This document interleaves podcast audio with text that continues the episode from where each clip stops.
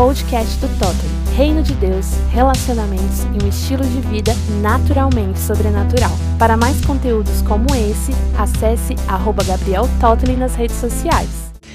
Fala galera, mais um podcast na área.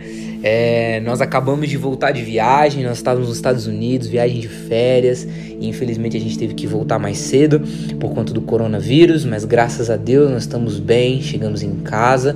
Espero que vocês estejam bem por aí também. Estamos aqui respeitando a quarentena e tendo muito tempo para poder ter tempo com a família, ter tempo entre a gente. Uma das linguagens do amor da Natália é tempo de qualidade, então a gente tem dedicado um tempo a isso a ter conversa, a passar tempo junto. Então tem sido um tempo precioso. É uma das formas da gente blindar a nossa mente, é pensar nisso, que a gente está investindo um tempo em família. E eu quero compartilhar nesse podcast é, algo que aconteceu alguns meses atrás.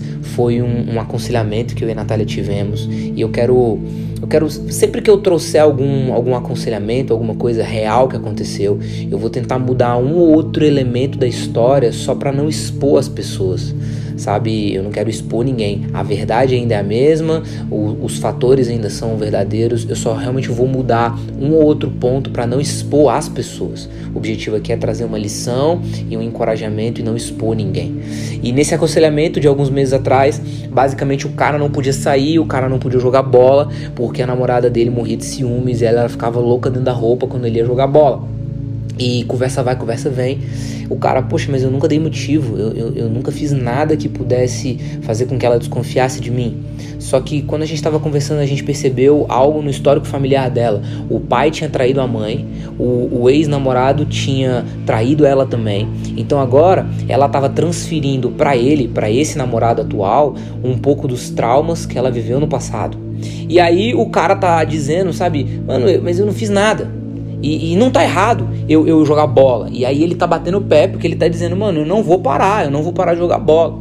E aí a gente começou a conversar. E, e a mensagem que eu quero trazer hoje é: quantas vezes a gente não está fazendo nada que é errado, nada que fere um princípio, mas a mensagem que a gente está mandando para dentro do relacionamento não é só de certo ou errado, mas a mensagem que muitas vezes a gente está mandando para o nosso relacionamento é a prioridade é o eu, a prioridade é a minha vontade.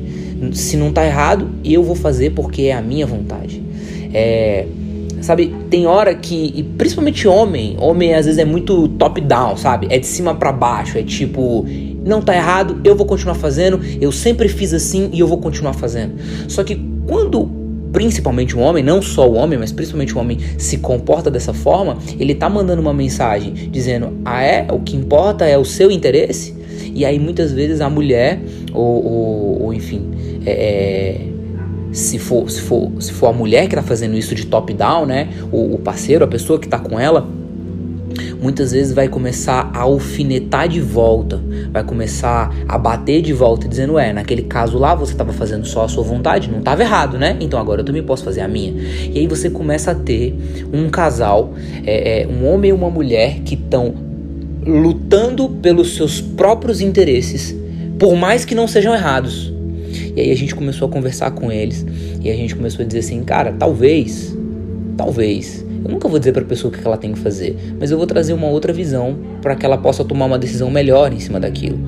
E aí a gente começou dizendo: ó, talvez você tenha que parar de jogar bola por um tempo, pegar na mão da sua namorada, olhar nos olhos dela e dizer para ela: cara, não tá errado, mas eu vou tratar as suas necessidades como prioridade para mim. Então eu estou disposto a parar de jogar bola por um tempo para que a gente possa junto construir um relacionamento de confiança. O meu maior interesse está no nosso, no nosso relacionamento. Então eu não tô afim de ficar jogando bola e perder o nosso relacionamento. Depois de um tempo, quando aqueles traumas passarem e, e a segurança for sendo estabelecida e o laço de confiança for sendo é, é, estreitado, aí ele volta a jogar bola. Ou então, sei lá, numa outra circunstância, ele chama ela para participar desse momento com ele porque afinal de contas ele não tem nada a esconder, então quando ele mostra transparência, ele passa segurança. O ponto da minha mensagem aqui hoje é: quantas vezes você está entrando em brigas porque você quer defender o seu direito de fazer o que você sempre fez, mas isso tá mandando uma mensagem para a pessoa que tá com você de que o seu interesse é você e não o nós e não o coletivo. E do outro lado também, e do outro lado também, quantas vezes você tá brigando no seu relacionamento por conta de traumas que você viveu em relacionamentos passados e, cara, deixa eu falar uma coisa para você, não é justo não é justo você punir a pessoa que está com você hoje por conta dos erros de pessoas que erraram com você lá atrás.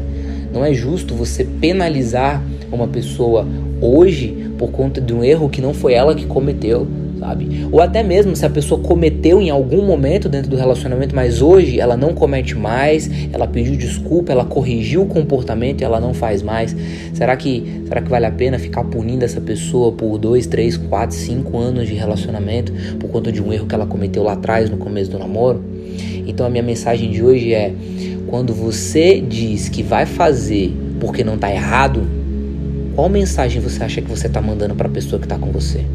Quando você diz, eu vou parar de fazer, não porque tá errado, mas porque eu quero que você entenda que a prioridade para mim não sou eu, mas é o nós.